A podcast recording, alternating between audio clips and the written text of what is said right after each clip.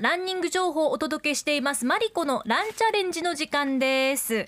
今回は車椅子マラソンのお話です、はい。今週月曜日に素晴らしいニュース入ってきましたよね、東京パラリンピックの女子車椅子マラソンの日本代表にうるま市出身の木名翼選手が内定しました、は木名翼さんについてなんですが1990年の5月18日生まれで来週31歳のお誕生日を迎えるというところなんですよね。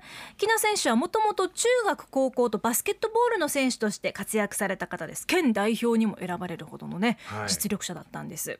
しかし沖縄国際大学の在学時の1年生の時にトレーニング中の事故が原因で車椅子生活となりました。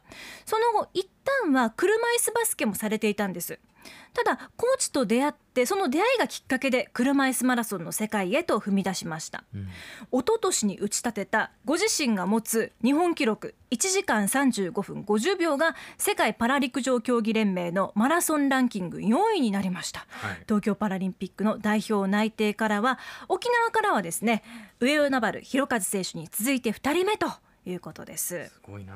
木名翼選手なんですけど力強さとあと腕が長いのが速さの武器になっているということなんですよね。はい。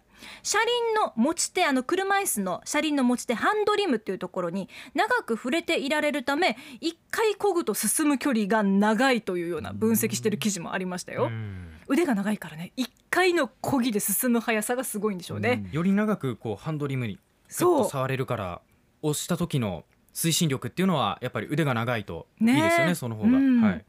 車椅子マラソンってじゃあどんな競技なんだろうと思って車椅子マラソンに使うこの車椅子について調べたんですね。はい。車椅子マラソンで使う車椅子なんですが三輪になっています。レーサーって言われてるんですね、うん。本当に見た目はレーシングカーみたいなんですよ。はい。スピードがかなり出るんですね平均で平均でですよ。時速30キロを超えるんだそうです。下り坂になると時速50キロの速さになると。早い。だから国道58号を走る車と同じぐらいの速さになるわけですよ。それだから人力で出してるわけですからね。そうですよね、うん。そしてこの車椅子レーサーなんですけど調べてみるとパーツごとに発見があってまた面白いんですよね、うん。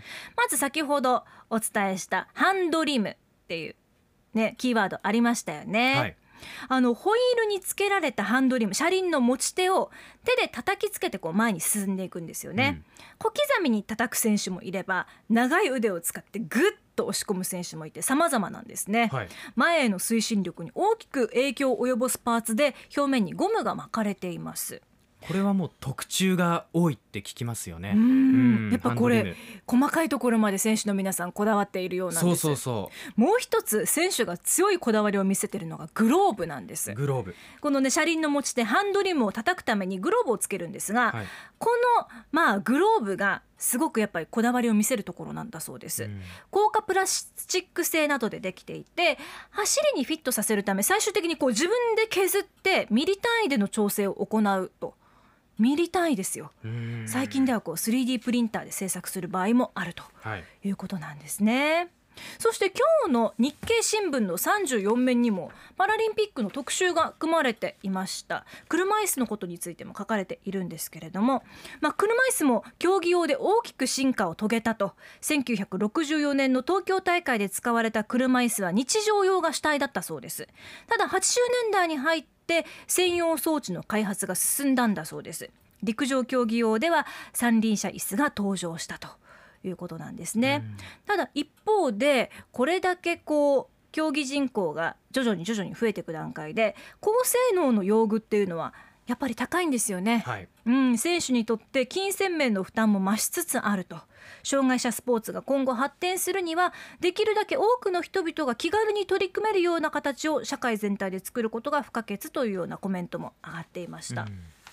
まあ、選手が車椅子マラソンでどんな漕ぎ方をするのか小刻みにこう叩くのか、いもしくはこうグッとこう押し出すようなうんうん。進み方をするのかっていうのも楽しい、ね、見てて楽しいと思いますし。これを知っておくことで見ている時にあこの選手は結構長めにハンドリムに触れているなとかっていうね、うん。ちょっと違う目線で見られますしね。ね、腕が長いからだなとか、うんうん体の分析をしてみるのも面白いでしょうし、はい。ミリ単位の調整がレースを左右するっていう世界なんですって。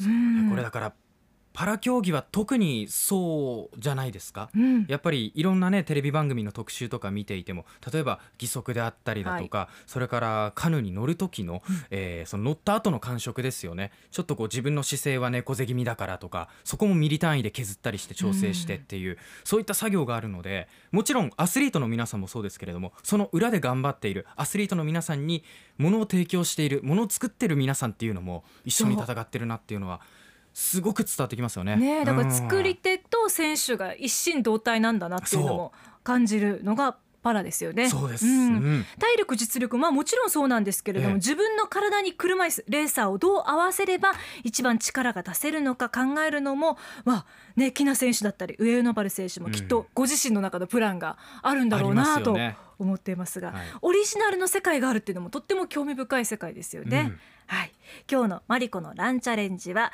東京パラリンピックに出場が内定しました女子車椅子マラソンのえーうるま市出身木名翼選手の話から車椅子マラソンの世界ご紹介しました。